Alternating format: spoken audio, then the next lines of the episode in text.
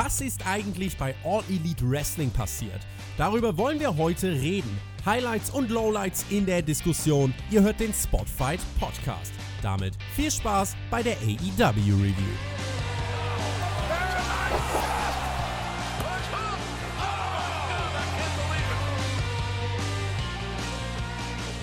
Es ist Donnerstag. Das ist der Tag, an dem wir nicht den Underground ins Auge fassen. Wir sprechen über AEW Dynamite. Das wird demnächst aber nicht immer Donnerstag sein. Wir ziehen nämlich unter anderem mal auf den Freitag um, auf den Sonntag um. Wir werden euch das vorher aber auf jeden Fall nochmal sagen. Übernächste Woche ist es, äh, ist es das erste Mal der Fall. Da läuft AEW Dynamite sogar parallel zu Takeover. Das heißt, ihr hört uns dann auf Patreon. Es sind übrigens gute Zeiten, um Supporter zu werden. Also für weniger als 5 Euro bekommt ihr Zugriff auf über 650 Inhalte. Wenn ihr uns unterstützen möchtet, dann schaut dort mal gern vorbei. Wir haben auch vorbeigeschaut bei AEW Dynamite. Wir sind auf der Road to All Out. Nicht All Out, sondern All In ist diese Woche mein lieber Kollege Alexander Bedranowski. Wir nehmen morgens auf. Es äh, ist noch nicht die glühende Hitze draußen. Wir sind noch nicht geschmolzen. What's up, brother friend? ja, einen schönen guten Morgen, Tobi. Einen schönen guten Tag, wann auch immer ihr das hört, an unsere Zuhörer. Und ja, ich bin all in gegangen, Tobi, genauso wie du. Denn wir haben diese Woche beide mal was Verrücktes gemacht. Es hat sich einfach ergeben, dass wir beide die Show live gesehen haben. Nicht zeitversetzt am Morgen, wo man ja dann auch mal Pause drückt und zurückspult und so, sondern wir haben beide AEW Dynamite, die 44. Ausgabe, live gesehen. Mal gucken, wie dieses Sehverhalten unsere Experience beeinflusst hat. Nachts ist sowieso auch durch die Kälte viel angenehmer, sich Sachen anzuschauen, als irgendwo äh, in der Hitze tagsüber. Ein paar außerplanmäßige Geschichten stehen ja an. Die Ausgabe, die an dem Samstag laufen wird, ne, am 22. Die wird sowas von gekillt werden, sag ich dir. Die läuft gegen NBA, gegen UFC, gegen MLB, die läuft gegen NXT Takeover. Also literally, wir werden in zwei Wochen irgendwie die einzigen Menschen sein, die Dynamite schauen werden. Kann ich dir, kann ich dir jetzt schon sagen. Aber wird ja auch mal ganz hübsch.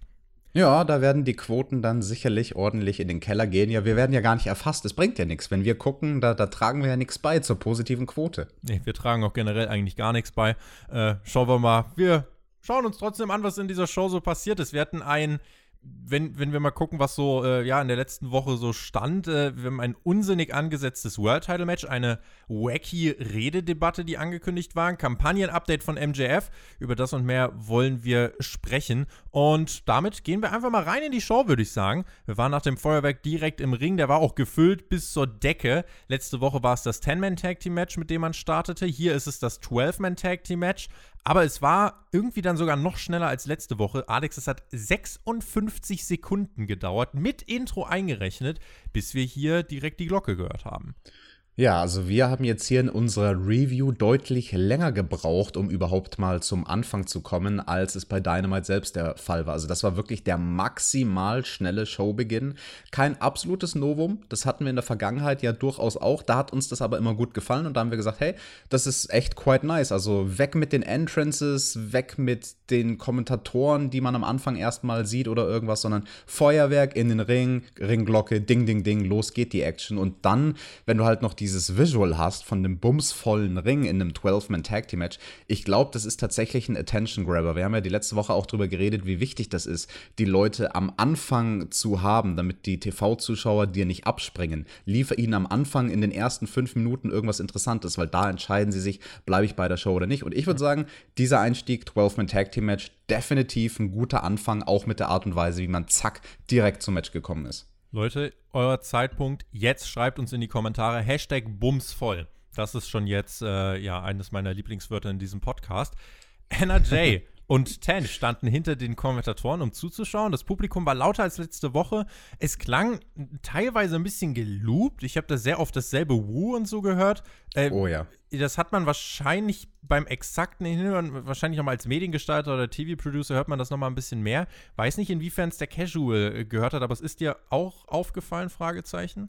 Es ist mir sehr aufgefallen. Also generell vom Audio her fand ich viele Dinge sehr negativ über die gesamte Show verteilt, weil wir auch immer wieder Momente hatten, wo die Kommentatoren ganz offensichtlich einzelne Sätze nachvertont haben in der Kabine. Und da hast du halt schon gehört, das klingt anders. Also wenn jemand in der Kabine sitzt, der, der Raumklang ist ja ein ganz anderer, als wenn jemand live bei der Freiluftveranstaltung kommentiert. Und ich frage mich, warum? Also irgendwie hat AEW da der übertriebene Perfektionismus, glaube ich, diese Woche getrieben. Und sie haben sich gedacht, komm, einzelne Sätze müssen wir jetzt noch mal schöner und sauberer sprechen hat mich auf jeden Fall irritiert. Wir wissen nicht genau, was der Grund war. Vielleicht gab es ja auch Mikrofonaussetzer, die man versucht hat zu kaschieren.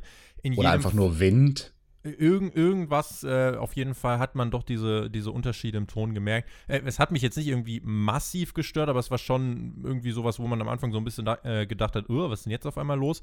Äh, ich habe mich im Laufe der Show dann aber daran gewöhnt. Das Match, was wir hier hatten, die Elite gegen die Dark Order, ähm, es war ein bisschen anders als das Ten-Man-Tag-Team-Match in der letzten Woche. Ähm, da fand ich das hier, finde ich, ja doch schon deutlich besser. Es war chaotischer, aber es gab halt eben auch eben diese kleinen Geschichten, ähm, neben den ganzen spektakulären Moves, die es auf jeden Fall gab. Äh, du hattest FTR, die haben zum Beispiel den, äh, den Hangman und Kenny Omega im ersten Teil des Matches relativ oft gerettet. The Elite arbeitete auch gut zusammen, äh, insgesamt mit FTR. Also ja, da gab es viele, viele kleine Geschichten. Cold Cabana auch bei der Dark Order. Er sagt ja selbst, offiziell bin ich kein Teil der Dark Order, ich hänge halt einfach nur gern mit ihnen ab. Mhm, lassen wir das mal, lassen wir das mal so im Raum stehen und warten, bis er ko äh, komplett konvertiert ist. Es ging hin und her, es gab keine langen Dominanzphasen von irgendwem erstmal.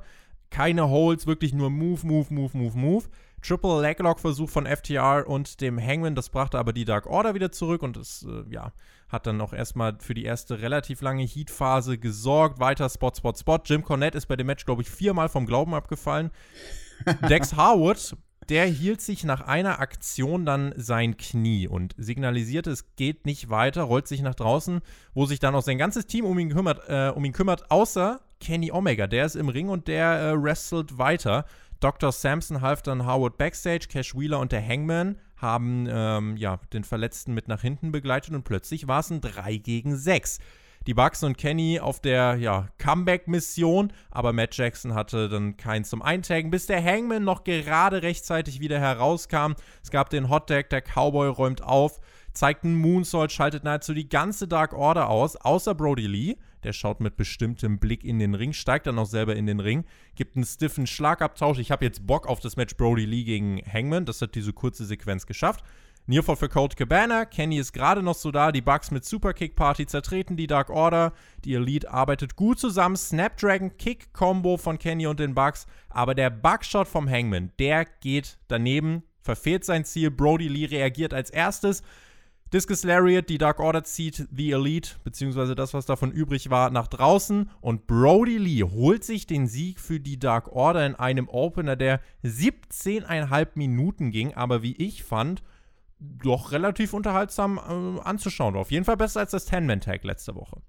Ja, definitiv. Also besser als das Ten-Man-Tag war das wohl das Zwölf-Man-Tag-Team-Match diese Woche.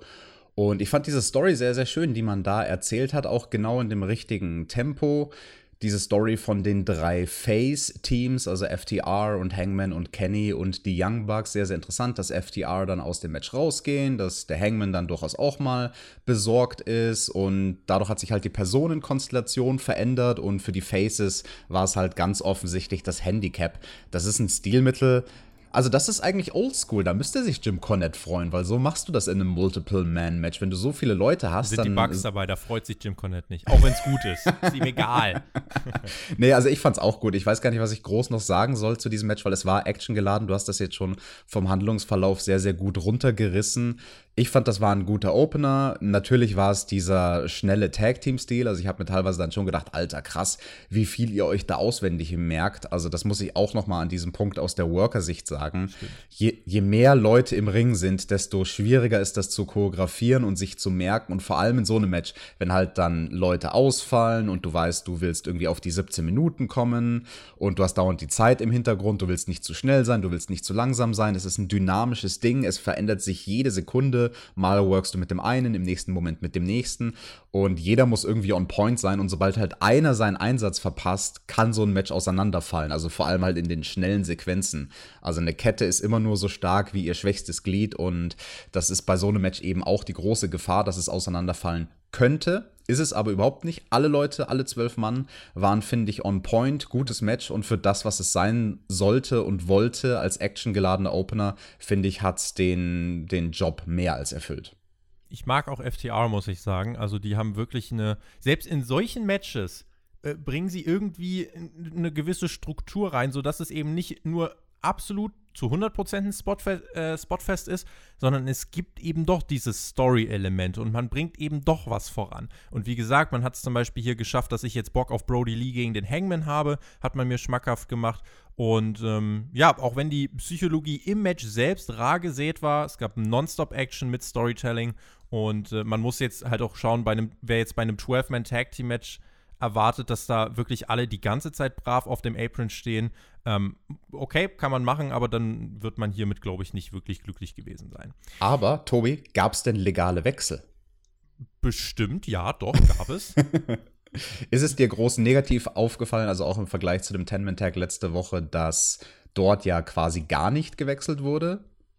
Kam mir nicht so vor. Also kam mir so vor, als ob das diese Woche besser war. Man hat halt, glaube ich, generell sich mehr Gedanken gemacht. Letzte Woche, das ja, hast ja. du so schön gesagt, hat man einfach gesagt, ja, ja, wir machen das schon irgendwie. Und hier hat man sich diese Woche doch schon ausgefeilt, äh, ja, sich was einfallen lassen. Mhm. Die Best Friends kommen im weißen Auto von Mutti an. Und ähm, wir sahen noch eine Backstage-Promo von Moxley, der sich jetzt immer den Zeitpunkt nach dem Opener raussucht, um noch was zu sagen. Und äh, er meinte, als ich jünger war, habe ich mit vielen Dämonen gekämpft. Ich bin früher zum Ring gegangen und habe mit Geistern gekämpft. Wer sich über mich Gedanken gemacht hat, hat mir immer von Dingen abgeraten, aber ich habe nicht auf die Menschen gehört und bei manchen Dingen hätte ich rückblickend auch nichts geändert. Was ich sagen will, ich verstehe, warum Darby Allen ein Titelmatch möchte, aber ich mache mir jetzt Sorgen um seine Gesundheit. Ich stehe jetzt auf der anderen Seite, denn Darby wird nicht aufhören, bis er sich nicht mehr bewegen kann. Ich will eigentlich nicht derjenige sein, der die Karriere von Darby Allen beendet, aber es ist ein Titelmatch. Ich muss tun, was getan werden muss. Aber Darby, ich muss dir wirklich sagen, wenn es Zeit ist, unten zu bleiben, bitte bleib unten. Aber wahrscheinlich wirst du nicht hören. Das würde ich auch nicht machen. Starke Promo, fand ich eine sehr starke Promo und besonders schön fand ich, dass sie Zeit bekommen hat. Das war jetzt nicht dein Klassiker von einer 30, 40 Sekunden Promo. Ich habe jetzt nicht gestoppt, aber gefühlt waren es mehr so zwei Minuten und er hatte auch Content. Also er hat ja eine Geschichte erzählt in der Zeit und diese Empathie, die er Darby Allen gegenüber hat, die hat er ja gut overgebracht. Also im Sinne von, Junge, du bist so dumm, wie ich's früher mal war, und ich weiß, du wirst dieselben Fehler machen wie ich, deswegen kann ich es dir eigentlich nicht übel nehmen. Aber bitte, tu mir trotzdem den Gefallen, klopf einfach ab sozusagen, wenn es zu krass wird. Und hat mir Bock gemacht auf das Match, muss ich sagen. Also war wirklich eine, eine tolle Promo. Ich habe nur diesen einen Satz nicht verstanden, von wegen, dass ihm seine Freunde in der Vergangenheit manchmal irgendwie geraten haben: hey, überleg dir das doch mal, ob du dieses Deathmatch wirklich machen möchtest. Also, er hat also, gegen Geister gerestelt. Bist du, bist, du, bist du ein Geist? Buhu. Die, das war eher ein Uhu. Da, da, wobei, ich habe let, hab letztens gelernt, dieses Geräusch, was man da draußen hört, dieses Buhu, Buhu, das sind keine Us, das sind, das sind Tauben, tatsächlich. Wow. Das, hat meine, das hat meine ganze Weltanschauung runtergerissen. Ich dachte immer, da sitzt ein Uhu auf dem, auf dem, auf dem Baum irgendwo. Haben wir wieder was gelernt. Also ich habe mir ja gedacht, ich wäre jetzt in Red Dead Redemption ein großer Naturkundler, aber du, Tobi, bist scheinbar ein größerer Naturkundler als ich. Und ich bin auch äh, ja, Mediengestalter, deswegen habe ich mir hier im Skript auch nochmal aufgeschrieben, gerade bei diesen Ankündigungen, die eben zwischen den äh, Segmenten gemacht wurden, äh, hast du eben wirklich diese Tonunterschiede gemerkt. Und es war eben auch eine getapte Show. Ne? Also das wurde letzte Woche aufgezeichnet und man hat hier ein bisschen äh, was rumgewürfelt. Du hast es auch daran gemerkt, wenn es beim ersten Match noch fast hell war, war es direkt beim zweiten Match stockduster. Ja. Äh, ne? Genau, und das sind halt diese Sachen, die sich durch die ganze Show gezogen haben. Deswegen, das hat bei mir wirklich einen faden Beigeschmack hinterlassen. Und ich war mir dann nach der Show nicht so ganz sicher, hä, lag das jetzt irgendwie daran, dass ich nachts nicht ganz aufmerksam war? Aber irgendwie kam es mir vor, als ob über die gesamte Show verteilt alles irgendwie nicht so zusammengepasst hat und es hat irgendwie so zusammengeklebt und zusammengekleckst gewirkt. Und das ist halt schon krass. Also wie eine getapte Show, wo dann viel geschraubt wird, doch nochmal anders ist als eine Live-Show oder sogar eine Live-to-Tape-Show. Weil das hat Dynamite in der Vergangenheit ja dann durchaus öfter gemacht, dass die Shows quasi diesen Vibe hatten, größtenteils von Live-to-Tape, auch mit diesen Segways und wenn mal die Card besprochen wird. Aber hier war es wirklich ein Fleckenteppich diese Woche. Es wurde zusammengepuzzelt, aber ich würde tatsächlich sagen, es wurde zu einem wirklich guten Gesamtbild zusammengepuzzelt. Also da werden wir am Ende dann der Show nochmal drüber sprechen, was dich gestört hat, was mich dann vielleicht nicht gestört hat. Ähm, hatten jetzt erstmal aber trotzdem ein äh, Tag-Team-Match noch vor uns. Und zwar Proud and Powerful, Santana und Ortiz, die trafen auf die Best Friends, äh, auf Chuck Taylor und auf Trent. Und JR meinte, es ist eigentlich eine Must-Win-Situation für die beiden Jungs vom Inner Circle. Kein Orange Cassidy bei den Best Friends, der schrieb bestimmt seine Karteikärtchen für die Debatte nachher mit Chris Jericho. Ein ordentliches Tag Team Match, beide bekamen ihre Time to Shine. Es gab die Umarmung der Best Friends. Proud and Powerful kam zurück, sie dominierten, heimsten einige Nearfalls ein. Der Street Sweep am Ende wurde aber von Chuck Taylor unterbrochen. Ein Roller von Trent, der Inner Circle. Santana und Ortiz verlieren in einer Situation, wo sie, wie ich finde, hätten gewinnen sollen. Jetzt muss man, wie ich finde, eigentlich langsam schon die Niederlagen des Inner Circle beziehungsweise der Mitglieder da irgendwie in eine Erzählung mit einbinden. Sie wirken nicht mehr wie eine Bedrohung und das ist eigentlich so meine Kritik an dem Ganzen. Das Match selbst fand ich aber okay. Dito. Also das Match fand ich auch in Ordnung für die Rolle, die es hatte. Das zweite Match auf der Card. Es soll dich ein bisschen runterbringen. Es soll ein bisschen weniger Action haben als der Opener. Das hat dieses Match alles geliefert. Von daher vom Wrestlerischen mecker ich nicht, aber vom Booking, ja, das ist durchaus gefährlich. Der Inner Circle, dass die jetzt irgendwie hier verjobbt werden und halt vor allem Santana und Ortiz, weil halt Ortiz eh schon so ein Comic-Charakter ist mit seiner Frisur, mit seinem Look, mit seinem ganzen Auftreten, mit seiner Art zu sellen, wenn der dann immer verjobbt wird, ist es bei ihm doppelt so schwer, ihn dann irgendwann noch ernst zu nehmen. MJF steht vor seinem Wahlkampfbüro und zeigt uns, was seine Mitarbeiter da alles so machen. Poster, Pins, Kugelschreiber und MJF feuert erstmal jemanden. Der alte Hausmann hat dann auch selber Hand angelegt, hat so ein Poster an der Wand gesehen, hat sich eine, eine Wasserwaage geholt. Alex, eine digitale Wasserwaage. Das habe ich wow. auch noch nie gesehen. Also bei mir ist da immer so eine Wasserblase drin in so einer gelben Flüssigkeit. Oder gibt es das nur im Osten? Was haben die Amis denn da? Ja, nee, das gibt's nicht nur im Osten. Also ich kenne auch diese Wasserwagen, wie du sie beschrieben hast, aber ich, ich brauche ja keine Wasserwaage, um Poster aufzuhängen. Also da ist ja mein Augenmaß gut genug. MJF hat hier äh, ja, selbst als Hausmann Hand angelegt. Es waren auch schon Grafiken vorbereitet, die aktuellen Umfragewerte. John Moxley, keine Stimme, minus 88 Prozent. MJF über 51 Millionen Stimmen, 100 Prozent. Wer darf denn da eigentlich wählen? Wer ist denn da zugelassen? Wer sind denn diese 51 Millionen? Ja, also du hast definitiv gewählt, dass MJF Nummer 1 Herausforderer auf den World Title werden soll. Nicht, dass du das. Kann das bitte, also sagst du das Moxley bitte nicht? Das wäre mir ein Anliegen. Oder Darby, falls der heute World Champion wird falls Darby heute World Champion wird. Und ganz ehrlich, äh, also um das Segment noch weiter zu rekapitulieren, äh, Nina sollte lächeln oder ansonsten gar nicht reden. Und MJF meinte dann, die Kampagne wird weitergehen, bis ich meinen Titel habe. Und dann der Redakteur, God bless him, er versuchte es wenigstens, Sinn zu stiften. Er meinte, was ist eigentlich, wenn Darby heute gewinnt? Und da meinte MJF, hm, stimmt, wäre doof, wenn ich gegen dieses 125 Pound Emo-Kind bei All Out antreten und das verprügeln müsste. MJF hat ihm keine Chancen zugerechnet. Ich übrigens auch nicht. Aber das Segment insgesamt fand ich ganz lustig. Es ist halt eine, eine ja, andere Art und Weise, eine Fehde aufzuziehen. MJF also jetzt im Wahlkampf, mehr oder weniger. Äh, EC3 hat das mal bei Impact gemacht. Davon ist das so ein bisschen inspiriert. Äh, ist relativ ähnlich. Ich finde aber hier insgesamt in dem Rahmen und die Produktion, das ist ganz gut. Und ich glaube, es ist während einer Pandemie auch keine schlechte Entscheidung, eine Fehde teilweise eben dann durch so eine, durch solche Art von Segmente aufzubauen.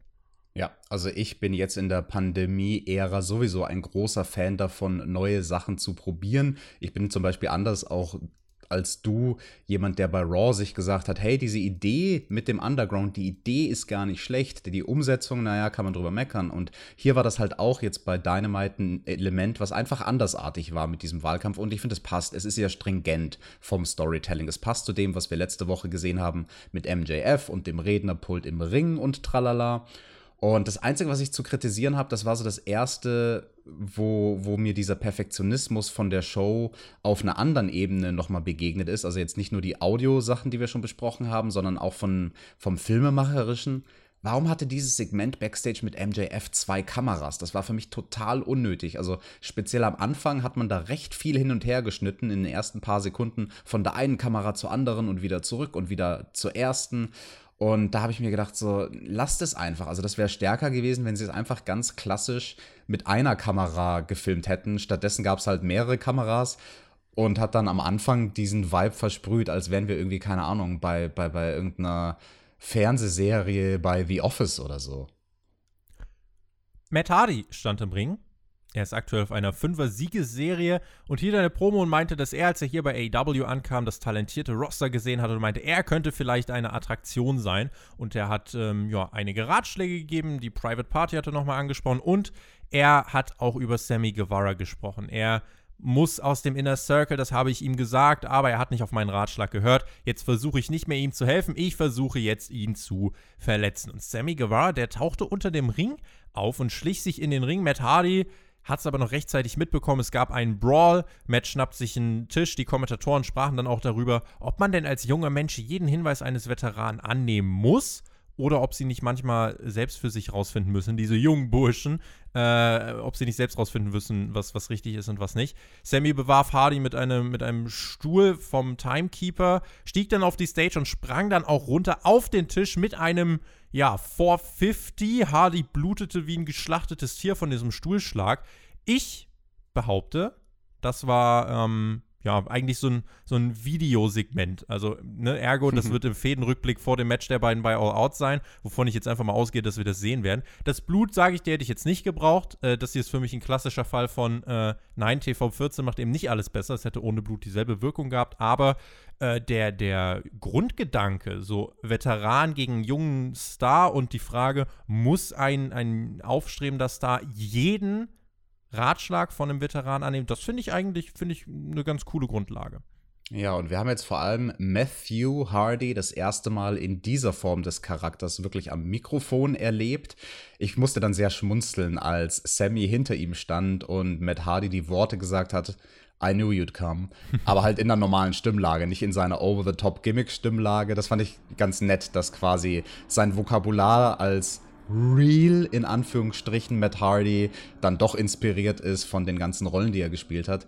Und es war gut improvisiert von Matt, weil dieser Time Area, also der Zeitnehmertisch, der ist versehentlich, glaube ich, kaputt gegangen, wo er Sammy einfach nur drüber geworfen hat. Und ich glaube, das hätte der Tisch sein sollen, also der, der auch abgedeckt ist mit so einer schwarzen Decke, durch den sie dann den Spot machen. Und dann hast du kurz gemerkt, so Matt Hardy hat kurz irritiert geguckt. Hm, Moment, jetzt ist der Tisch frühzeitig kaputt gegangen. Äh, was mache ich denn?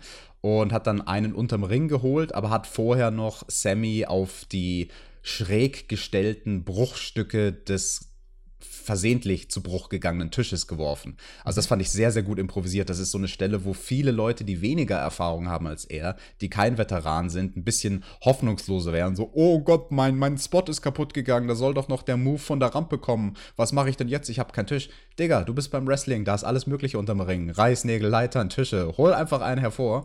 Und ja, von Sammy, diese Aktion, die er da am Ende gemacht hat, war es denn ein 450? Ich würde sagen nicht. Also es war, ich würde es beschreiben als ein Zero Fucks Given 630, der halt dann nicht die Rotation geschafft hat und dann quasi so irgendwo zwischen 450 und 630 Grad. Das hat einfach hat was von Parkourlauf so ein bisschen, ne? Schon, gell, weil es war auch so schräg und von der Rampe und runtergelaufen und so, ach komm, ich mache jetzt einfach und gucke mal, was passiert und ist halt, Sammy ist halt dann bei der Landung so schräg auf die Schulter gelandet. Fand ich dadurch aber cooler, also fand ich besser und realer und auch für so ein Videopaket cooler, als wenn er da jetzt den perfekten Bilderbuch 630 von der Rampe gesprungen wäre, weil das hatte Impact, das hat wirklich, das hat gewumst. Ja. Und das Blut war, glaube ich, nicht gebladet. Also das kam mir vor, weil es dann doch so viel Blut war, schlagartig, als ob da vielleicht doch legit ein Cut irgendwie am Tisch zustande gekommen ist.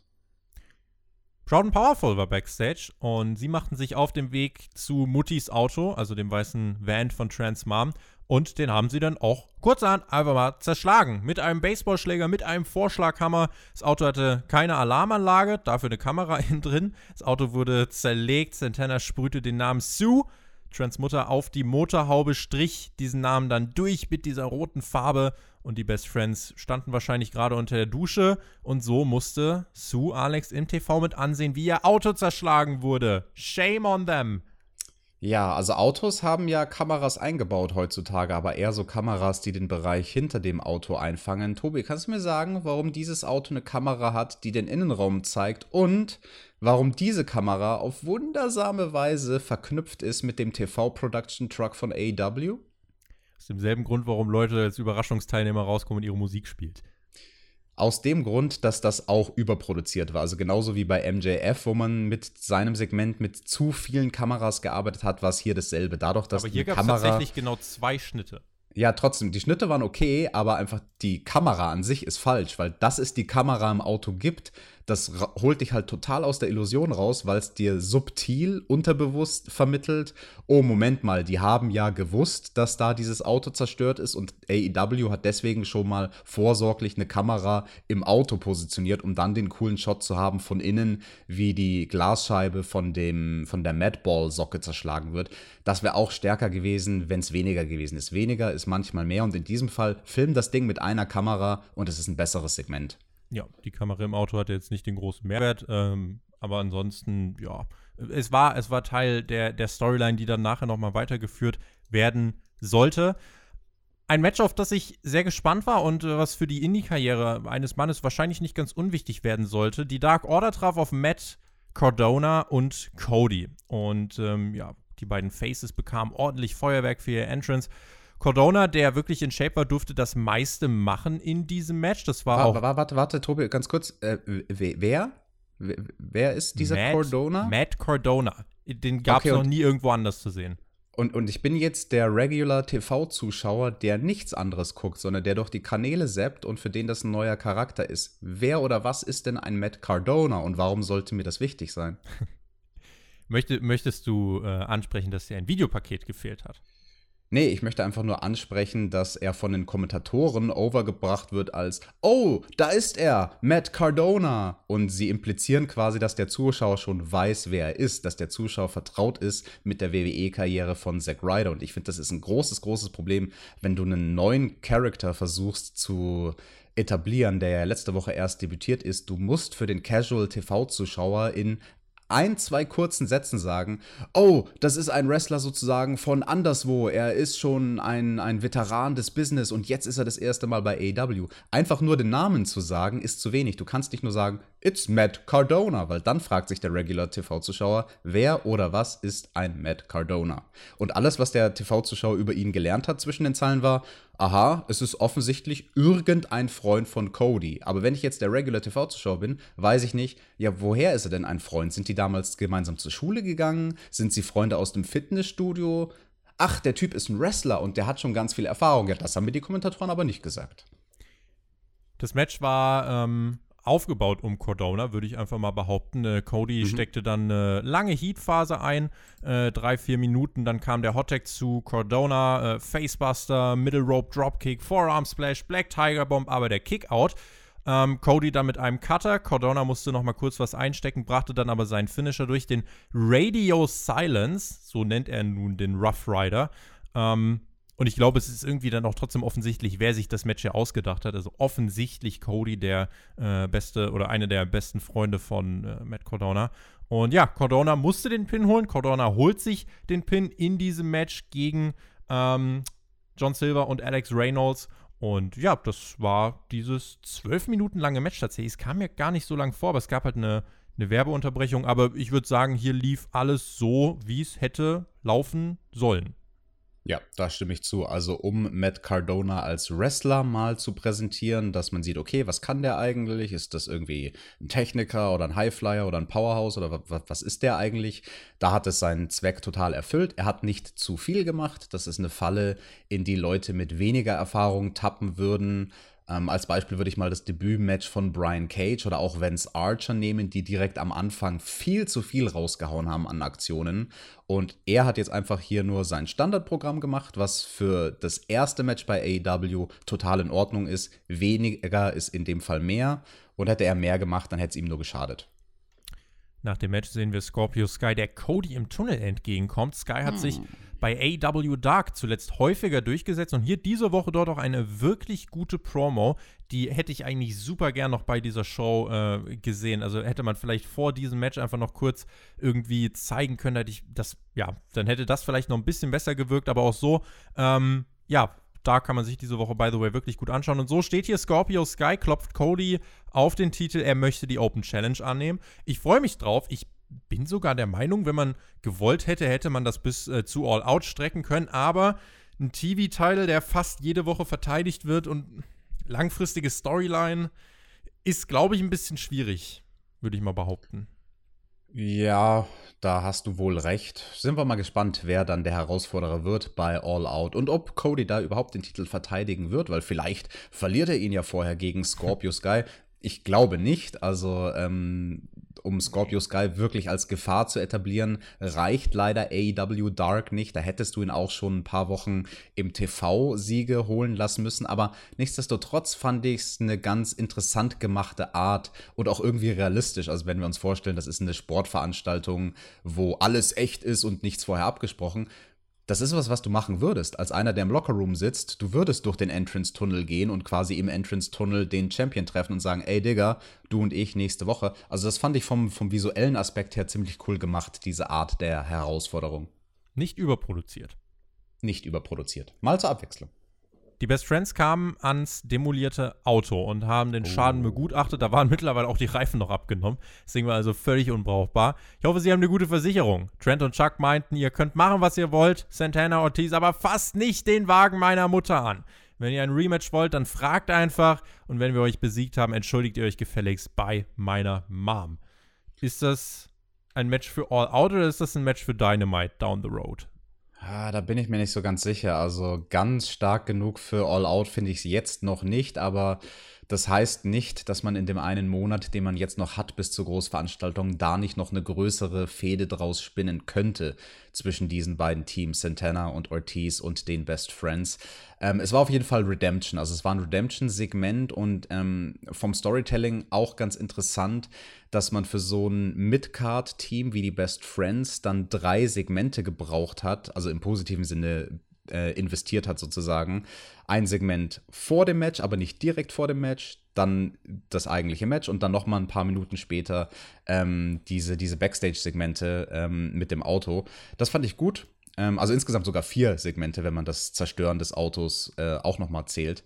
Ähm, fand ich gut. Also es war quasi so eine Mini-Storyline mit, mit dem Auto und so, die sich über die Show gezo gezogen hat. Also quasi mit einem Anfang, einem Mitte und einem Ende. Also ganz klassisches Storytelling. Mhm. Und finde ich schön. Also auf diese Art und Weise dürfen mir gerne mehr Geschichten erzählt werden. Ich fand das sehr viel stärker, als wenn man da ein Segment draus gemacht hätte. Und das wäre zum Beispiel ganz oft im Wrestling der Standard. Also, dass du in einem Segment siehst, die Best Friends fahren vor, sie gehen irgendwo hin, sehen nicht mehr, was mit dem Auto ist, die Kamera schwenkt zur Seite oder sind die Bösewichte, die Bösewichte besprühen das Auto und demolieren es, Segment Ende. Und das hier aufzuteilen, fand ich sehr, sehr clever gemacht.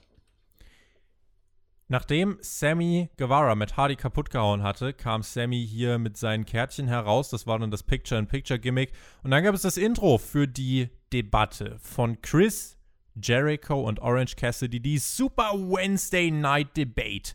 Mhm. Und wer sollte unser mysteriöser Moderator sein? Hier auf uh. TNT. Es uh. war Eric Bischoff.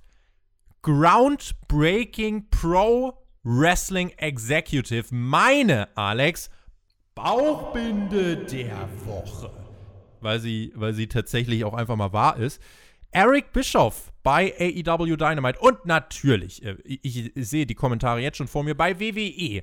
Würdet ihr, oder will ich dich nicht reinnehmen, Tobi, würdest du das haten? Bei AEW würdest du es immer feiern? Ich sag euch direkt, ja, ich fand es gut und ich kann euch auch sagen, warum. Weil Eric Bischoff hier erstens nicht die Show bookt, zweitens, weil Eric Bischoff hier nicht im Ring steht.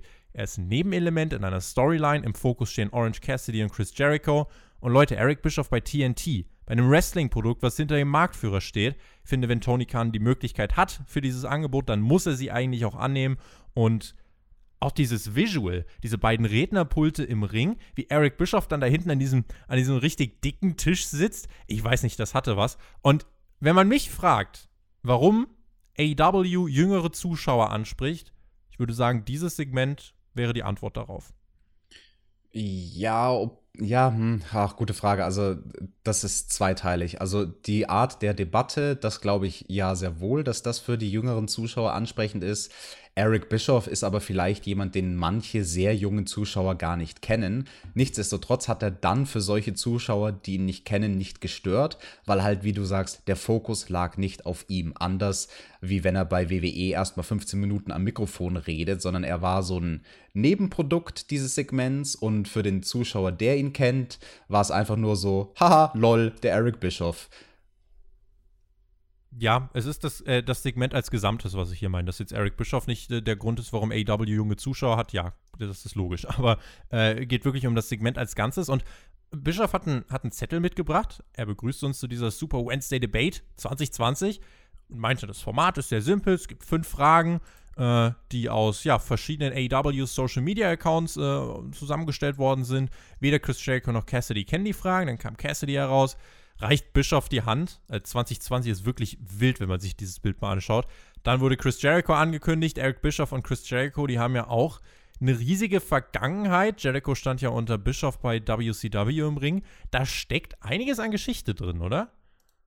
Ja, die beiden sind Weggefährten, die sich kennen. Das kannst du ja auch dann spätestens bei den Raw vs. Nitro Reviews auf Patreon bestätigen, mhm. wenn es da mal soweit ist, dass die beiden aneinander geraten. Jericho hatte ein neues Outfit, komplett in schwarz. Jake Hager im Schlepptau hatte symbolträchtig das versaute Jackett dabei, was Orange Cassidy im Fall einer Niederlage übrigens bezahlen muss bei ja, 7000 Dollar. Äh, das ist der staatliche Kostenpreis. So viel nehmen wir ja mit einer Dynamite Review ein, also insofern easy peasy. Die erste Frage. Sie ging direkt an Chris Jericho. Warum hassen sich Chris Jericho und Orange Cassidy so sehr? Und Jericho mahnte an, dass Orange Cassidy sich nicht passend zu den Umständen gekleidet hat. Cassidy holt eine, holt eine schwarze Krawatte heraus, die er sich dann einfach an den Hals pinnt. Und Jericho, ja, hat Cassidy gesagt, ach, du nimmst gar nichts ernst. Cassidy selbst gab keine Antwort auf die Frage. Zweite Frage war dann, wer ist der bessere Wrestler und wer ist der größere Star? Und Chris Jericho meinte, was ist das für eine Frage? Ich bin Chris Jericho. Weltweit über 50 Titel gewonnen. Orange Cassidy hat es nicht mal aus Florida geschafft. Du bist ein Nerd. In der Highschool hätte ich deine Freundin ausgespannt. Auch auf diese Frage gab Orange Cassidy keine Antwort.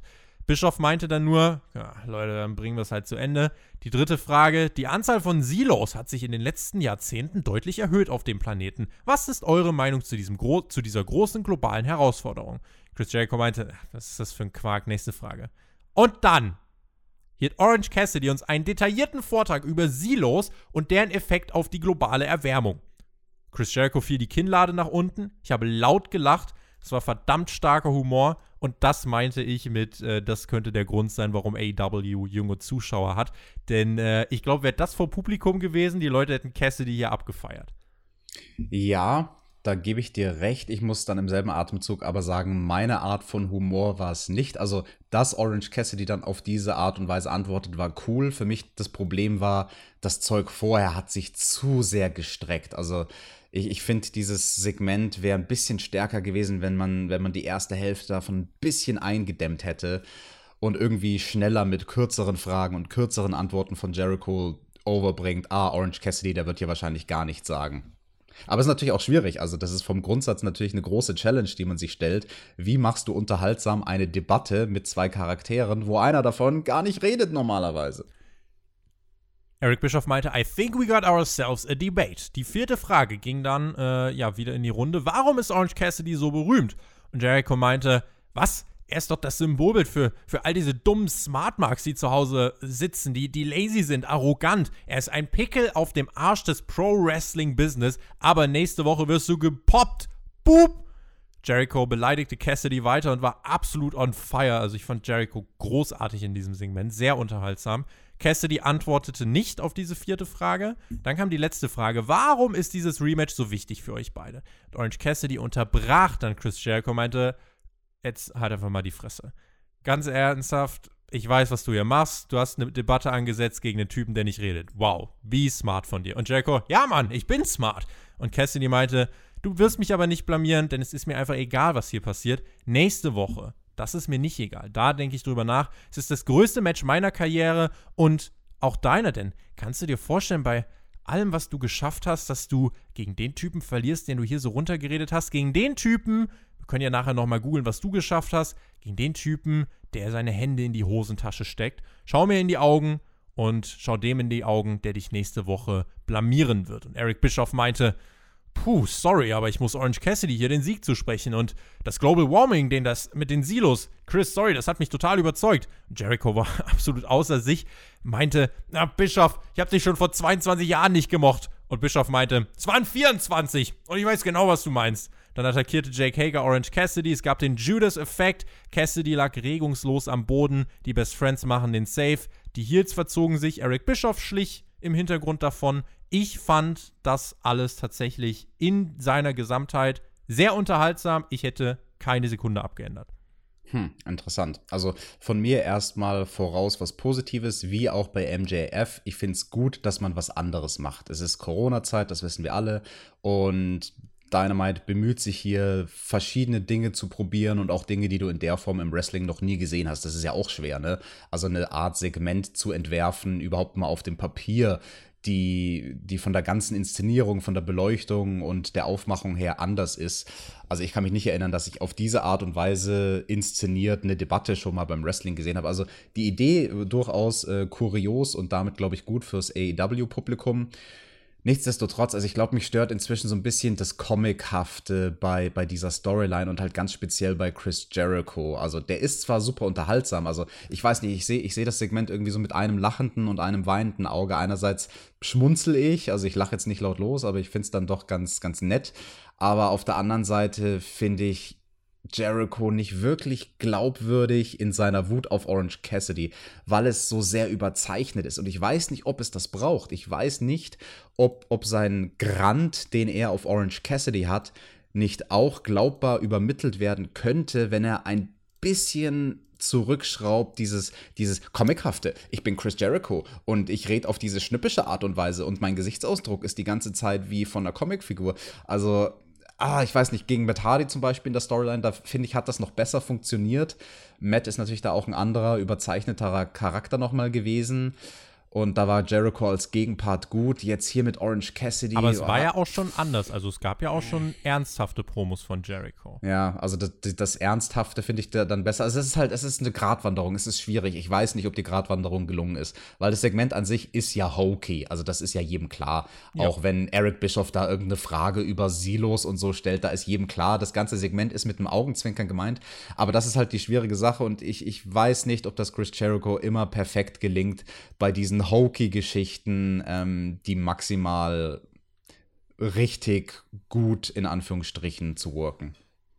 Ich finde, es gelingt ihm. Ich möchte dazu sagen, das ist ein, ein persönlicher Geschmack. Das ist jetzt gerade keine Berichterstattung, die ich hier betreibe. Das ist ein, ein Neut äh, kein neutraler, sondern ein subjektiver Geschmack. Ich fand, das war eine sehr starke Promo von allen Beteiligten. Eric Bischoff auch in seiner Nebenrolle fand ich wirklich gut. Ähm, und ich finde, ganz ehrlich, als On-Air-Charakter und verlängerter Arm von Tony Khan der äh, quasi diese ganzen äh, Vertragsdinger vielleicht backstage irgendwie in so kleinen Segmenten durchführt.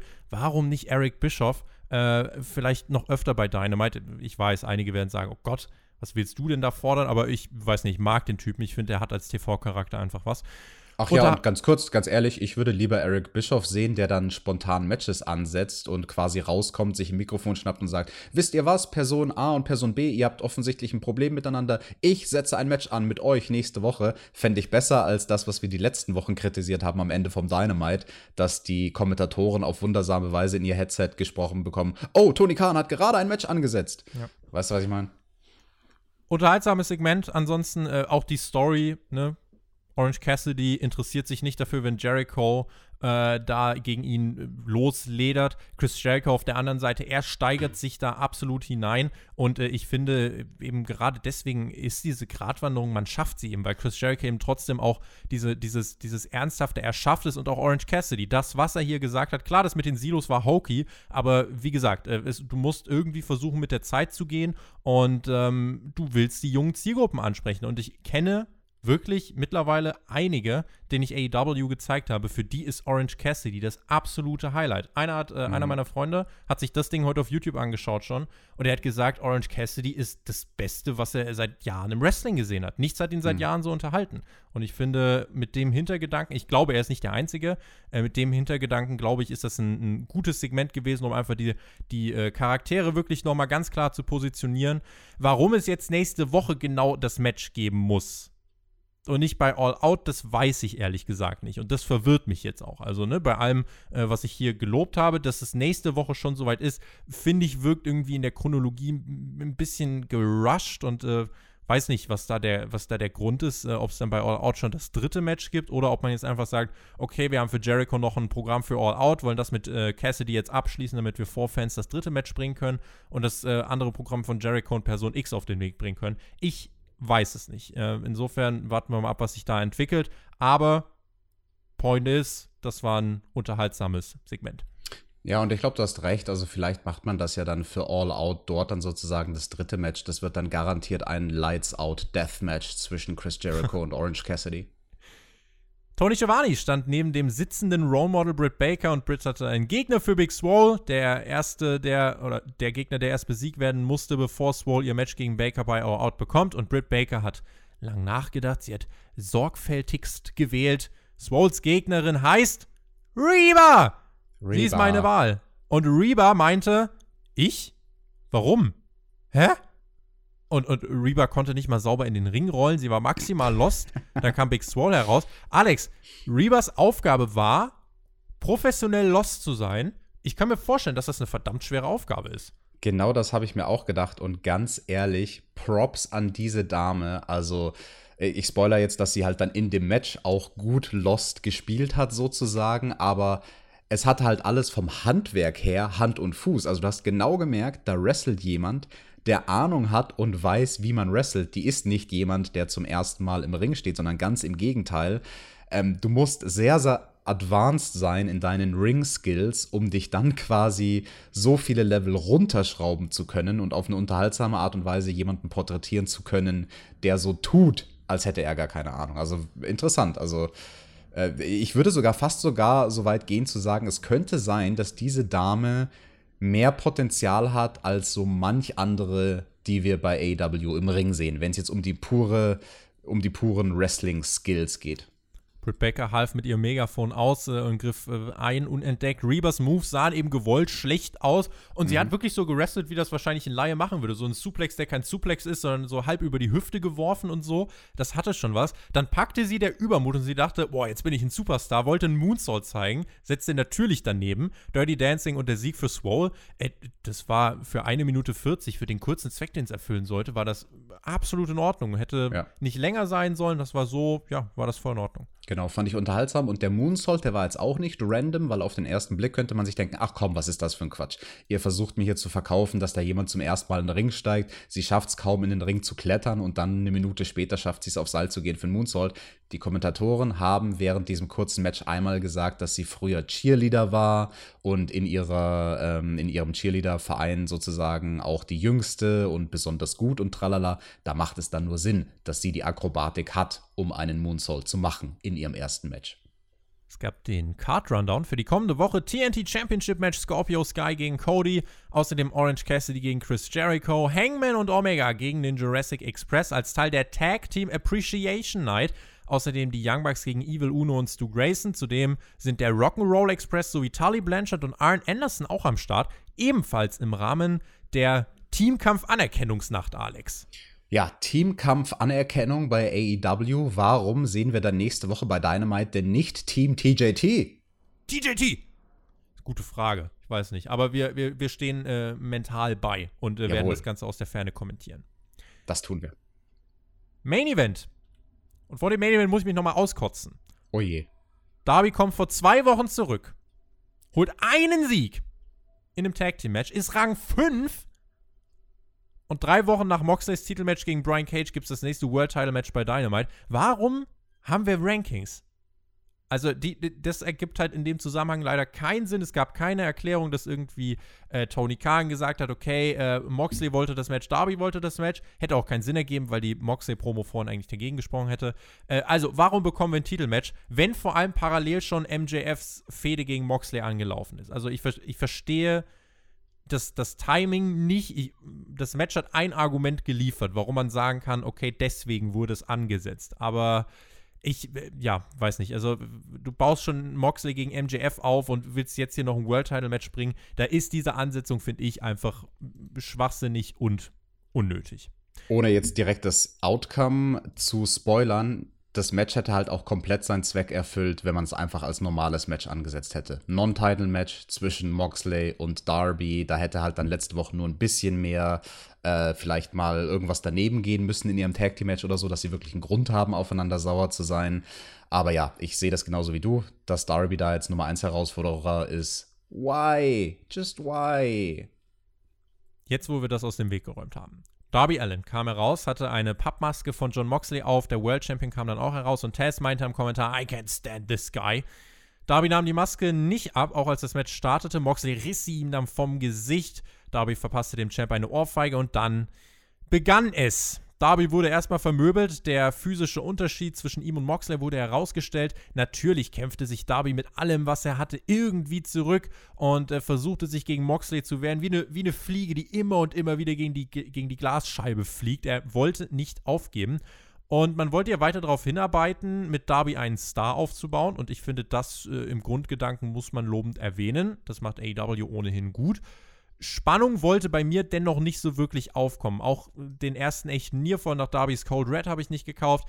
Bis dann Wardlow herauskam und den Referee abgelenkt hatte. MJF schnappte sich den World Title, hat Moxley richtig eins übergezogen. MJF verschwand. Darby lag am Boden, hat nicht viel davon mitbekommen, sieht aber, Moxley liegt am Boden, geht zum Coffin Drop aufs Top Rope, zieht den Coffin Drop durch. Eins, zwei, Kick Out. Den Nearfall, Kickout. Den Nearfall habe ich gekauft tatsächlich, mehr als den vom Cold Red. Nicht zu 100% gekauft, aber das war äh, von der Match-Dynamik war das ziemlich smart aufgebaut, oder? Ja, ich habe das schon zu 95% gekauft. Also ich war dann schon sehr, sehr müde zu dem Zeitpunkt. Deutsche Uhrzeit, da war es jetzt kurz vor 4 Uhr nachts. Und da ist aber wirklich, da habe ich nochmal kurz Herzrasen bekommen. So, die machen das nicht wirklich. Die machen Darby zum World Champion oder? Ah, nein, doch nicht. Es wäre auch wirklich, ich weiß nicht, also auf der einen Seite hätte man loben müssen, krass, sie haben wirklich äh, was Unvorhersehbares gebracht aber unvorhersehbar ist eben nicht immer gut. Und äh, deswegen wäre es, ja, aus, aus diversen Gründen, es wäre für Darby zu früh gewesen, etc., etc. Darby hat weiter aufgedreht, brachte Mox wirklich an den Rand einer Niederlage. Das hat man schon verkauft, finde ich. Mhm. Nächster Coffin Drop, aber Moxley fing Darby ab, richtig heftiger Sleeper Hold. Und äh, wir erinnern uns an die Promo von Moxley, wo er gesagt hat: äh, Darby, bitte klopf einfach ab, beziehungsweise gib einfach auf, wenn es äh, soweit ist. Darby hat nicht aufgegeben. Es gibt sogar noch einen God-Style-Piledriver hinterher. Mox stürzt sich auf Darby wie ein Löwe auf seine Beute, aber Darby durfte nochmal auskicken. Wichtiger Kickout, wie ich fand, damit Darby wirklich von diesem Match noch was Profitables mitnehmen kann. Elevated Paradigm Shift 1, 2, 3. Moxley verteidigt den World Title. Ich bleibe kein Freund der Ansetzung, aber ich bin bereit zu sagen, dass ich diesen Main Event wirklich gut fand. Es war ein guter TV-Main Event. Die Ansetzung kannst du jetzt halt damit rechtfertigen. Ja, MJF will eigentlich gar nicht gegen Mox antreten, insgeheim. Ist mir als Argument trotzdem noch zu schwach. Alles außer der Ansetzung fand ich aber wirklich gut und das Match hat Darby trotz der Niederlage geholfen. Wenngleich, kommt vor zwei Wochen zurück, verliert jetzt hier, ist eine Zwickmühle. Eigentlich darf Darby jetzt dann bis in den Herbst nicht mehr so wirklich verlieren. Ja, das ist die Frage. Also ich bin da nicht 100% deiner Meinung. Ich fand das Match nicht so stark wie du. Ich fand das Ganze von dem Aufbau her gut. Also das, das Ende war alles schlüssig, die Finish-Sequenz war stark, auch dass MJF da eingreift mit dem Gürtel, das hat alles Sinn ergeben. Ähm, für mich war das Match aber dann doch underwhelming, wenn man beachtet, wer da im Ring gegeneinander steht. John Moxley, der ja bei AEW auch eben verkauft wird als dieser harte Hund, der ehemalige Deathmatch-Wrestler und dieser reckless Emo-Typ Darby Allen, der äh, einfach seinen Körper immer riskiert und die krassesten Stunts macht und ich habe mir einfach mehr versprochen bei einem Match dieser beiden. Also auch wenn es nicht als Gimmick-Match oder so oder als Non-DQ-Match angesetzt war, aber ein World-Title-Match hat halt immer eine lockerere Regelaussetzung und das war immer der Standard bei AEW, dass wir bei einem World-Title-Match, dass man da nicht disqualifiziert wird, wenn mal irgendwie ein Tisch oder irgendein Gegenstand eingesetzt wird. Die letzten beiden Wochen hat man leider den Zuschauer auch darauf konditioniert, hey, hier bei AEW sind Reißnägel was ganz Normales. Und jetzt in diesem Match, was es wirklich gebraucht hätte, irgendwas, ich meine irgendein Gimmick. Also es hätten nicht zwingend die Reißnägel sein können, aber oder müssen, aber es wäre ein gutes Gimmick gewesen. Vielleicht einfach nur in Form auf dem Skateboard, wenn man es nicht letzte Woche schon gemacht hätte. Also weißt du, was ich meine? Diese Personenkonstellation von diesen beiden Typen, da erwarte ich mir einfach was krasseres als nur in Anführungsstrichen ein gutes, grundsolides Match ohne Waffen. Also das war mir einfach zu wenig. Und hatte dadurch nicht, nicht dieses Big-Time-Feeling, was es hätte haben sollen als Main Event. Auch ein Faktor, der da übrigens mit reinspielt, ist, dass wir vom ganzen Ring-Announcement und wie das Match, bevor es angeläutet wurde, inszeniert wurde, das, das wurde überhaupt nicht groß aufgezogen. Also es gab gar nicht die typische Beleuchtung, die man hat von einem World Title Match, wo erstmal Champion und Herausforderer announced beim werden. Entrance angekündigt, genau. Genau, beim Entrance angekündigt. Der Ring Announcer hat kein großes Ding draus gemacht. Ich glaube, der Ring Announcer stand auch nicht mal im Ring. Es war einfach, es hat sich angefühlt wie ein normales Match. Hat, von der Inszenierung und von der Kampfführung und das hat mir nicht gereicht. Da habe ich tatsächlich kurz mal drüber nachgedacht, will man Darby jetzt wirklich den Titel geben? Weil das hätte da, dann hätte es gepasst, wenn du es versuchst, so beiläufig wie möglich zu präsentieren und gibst mhm, Darby genau. dann den Titel. Guter Punkt, guter Punkt, ja. ja. ja. Aber man, man hat es nicht gemacht, zum Glück. Äh, ich meine, klar, dann hätte man die Introduction größer machen sollen. So äh, unterstreicht es halt nochmal, das war jetzt halt ein beiläufiges Titelmatch, was jetzt eigentlich, ja, nicht unbedingt ein Titelmatch hätte sein müssen. Ähm, das hätte gar nicht so viel verändert, finde ich. Wenn, ja. Setz das als Singles-Match an, ohne Titel und dann meckere ich hier fast gar nicht rum. Und dann, Dito. Äh, und dann meckere ich nämlich auch nicht, dass die beiden nicht irgendwelche krassen Sachen ausgepackt haben. Aber wenn Darby letzte Woche in einem random, relativ random Tag Team Match dieses krasse Skateboard mit den Reißnägeln auspackt, da frage ich mich, warum er dann das diese Woche nicht macht, wenn der World Title auf dem Spiel steht. Und ja, er hat Reckless gerestelt, aber er hat halt nicht alles versucht. Anders als letzte Woche. Und ja, also im Nachhinein ist man immer schlauer. Ich finde, sie hätten einfach letzte Woche den Skateboard-Spot sparen sollen und ihn dafür diese Woche in diesem Match bringen. Dann wäre alles toll gewesen. Moxley nimmt einen bewusstlosen Darby Allen nach dem Match in den Arm. Das Blut tropft von seinem Kopf auf Darby. Das Blut von dem Title Shot von, von MJF. Damit geht die Ausgabe off air. MJF hat sich backstage auch nochmal geärgert. Das fand ich als Visual schon gut. Genauso wie diese ganze Show. Wie hat dir Dynamite in dieser Woche gefallen und wie haben dir diese letzten Sequenzen gefallen? Mhm. Ein Gedanke noch zu diesem Visual mit dem Blut, das kommt mir jetzt gerade, weil wenn man in diesem Match den Thumbtack Skateboard Spot gebracht hätte, genauso wie letzte Woche, also anstatt dass Starks den abkriegt, kriegt dann diese Woche John Moxley in meinem Fantasy Booking das Thumbtack Skateboard äh, in den Rücken das hätte Moxley ja gehandicapt bei seinem Sleeper Hold, den er da mehrmals versucht hatte, bei dem er ja quasi selbst auf dem Rücken liegt. Also ich finde, das hätte diesem Move auch nochmal Brisanz gegeben, wenn er quasi mit den Reißnägeln im Rücken da richtig Probleme hat, seinen Aufgabegriff durchzuziehen.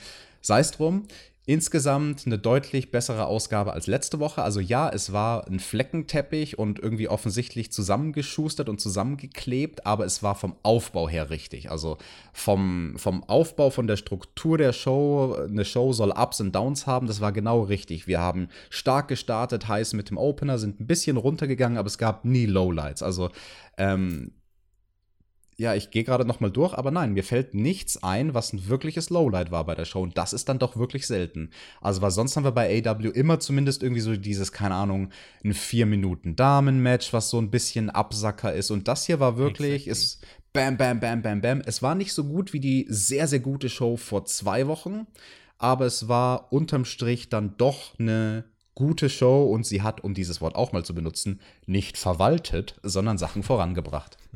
Ich habe heute, glaube ich, noch nie verwalten gesagt. Selten, dass, dass wir das heute auch noch untergebracht haben. Ja, äh, Dynamite fand ich besser zu schauen als letzte Woche. Es war nicht so gut wie vor zwei Wochen, da sind wir einer Meinung. Ähm, ja, und wie gesagt, es gab kein Lowlight tatsächlich, äh, was wir angesprochen haben. Es gab so ein paar Unsauberheiten, was die, was die technische Umsetzung anging. Ich finde aber, man hat es zusammengepuzzelt zu einem, ja, wie sagen wir es, zu einem schlüssigen Gesamtbild, wo noch hier und da so ein bisschen Staub, aber den, den kann man, wenn man möchte, wegwischen, weil das große Ganze eigentlich sich in die richtige Richtung bewegt. Die kommende Woche wurde aufgebaut, All Out wurde aufgebaut, alles, was hier passiert ist, hatte einen Zweck. Nichts passierte völlig grundlos. Und äh, es gab ein, also mein großes Highlight war die Debatte von, von Cassidy und Jericho mit Eric Bischoff. Im Main Event gab es meiner Meinung nach ein gutes One-on-One-Pro-Wrestling-Match. Im Opener gab es 2020 Spektakel-Catch. Also irgendwie für jeden was dabei, ohne wirklichen Schwachpunkt. Und deswegen gibt es von mir den Daumen hoch in dieser Woche. Yes. Und damit machen wir den Deckel drauf. Hört gern bei unseren äh, Kollegen Mac und Shaggy vorbei. Wir mögen die beiden natürlich. Die mm. haben sich äh, NXT angeschaut, wo auch einiges ähm, passiert ist, sagen wir es mal so. Und wir lassen es damit bewenden für heute. Ich sage, genieß Wrestling, wen es betrifft. Wir hören uns dann nächste Woche nochmal am Donnerstag wieder. Bis dahin würde ich sagen, Leute, macht's gut. Auf Wiedersehen. Genieß Wrestling. Ciao. Jawohl, von mir auch vielen, vielen lieben Dank fürs Zuhören und wir freuen uns natürlich immer, wenn ihr fleißig seid in den Kommentaren. Deswegen schreibt uns bitte gerne, was habt ihr von dieser Show gehalten, was hat euch gefallen, was hat euch nicht gefallen, was glaubt ihr sind die Matches, die uns vielleicht für All Out erwarten, wo werden all diese Storylines, die da jetzt aktuell laufen, hinführen. Und in diesem Sinne freue ich mich mit euch zusammen, dass wir uns nächste Woche wieder hören und bis dahin eine gute Zeit. Ciao!